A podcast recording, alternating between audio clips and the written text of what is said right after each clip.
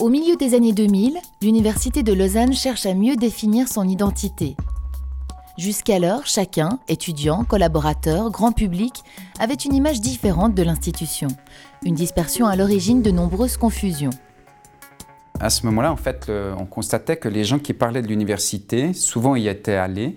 Je parle des politiciens, des journalistes par exemple, et s'y référaient de manière assez familière en disant la fac, le campus, euh, Dorigny, l'Uni, etc., avec un effet de, de dilution dans la référence à l'institution.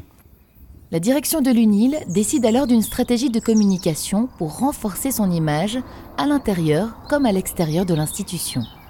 Première étape de ce chantier, créer un logo unique pour remplacer ceux utilisés à cette époque.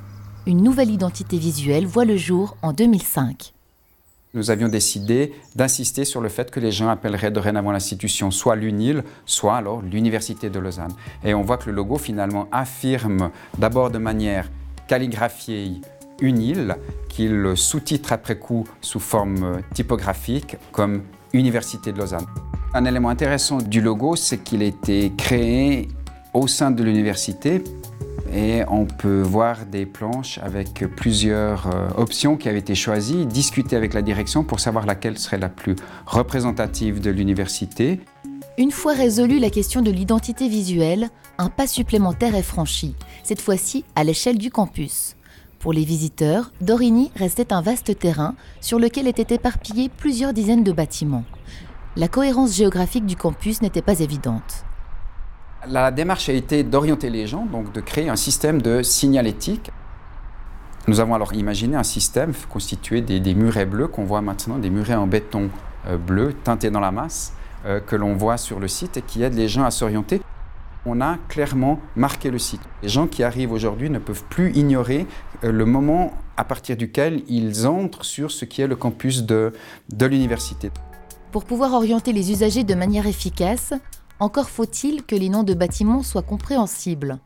À l'origine, des abréviations comme BFSH1, BFSH2, CP par exemple, servaient d'appellation pour les constructions du site de Dorigny. C'était les noms qui avaient été utilisés par les architectes. On leur avait demandé de construire un bâtiment de pharmacie ou un bâtiment des facultés des sciences humaines. BFSH est difficilement euh, prononçable.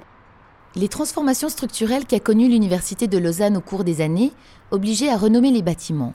Comment, en effet, continuer de parler du BEP, le bâtiment de l'école de pharmacie, alors que celle-ci avait déménagé à Genève? Un système a été créé pour rebaptiser le site de Dorigny, un système assez ouvert pour permettre de s'adapter aux futures constructions.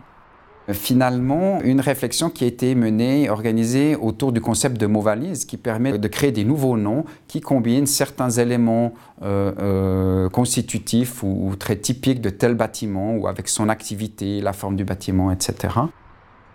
L'amphimax par rapport à sa taille et à ses auditoires, le bateau chim pour sa forme, l'anthropole pour son lien avec les sciences humaines. Le système de mots valises a permis de rebaptiser l'ensemble des bâtiments du campus. Dernière étape d'une opération qui a fédéré la communauté universitaire autour d'une identité commune à tous. Et d'avoir fait euh, cette opération, on a passé d'une logique de, chantier en construction à une logique de campus dorénavant solidement euh, euh, implanté dans l'espace qui lui est donné, organisé comme un campus.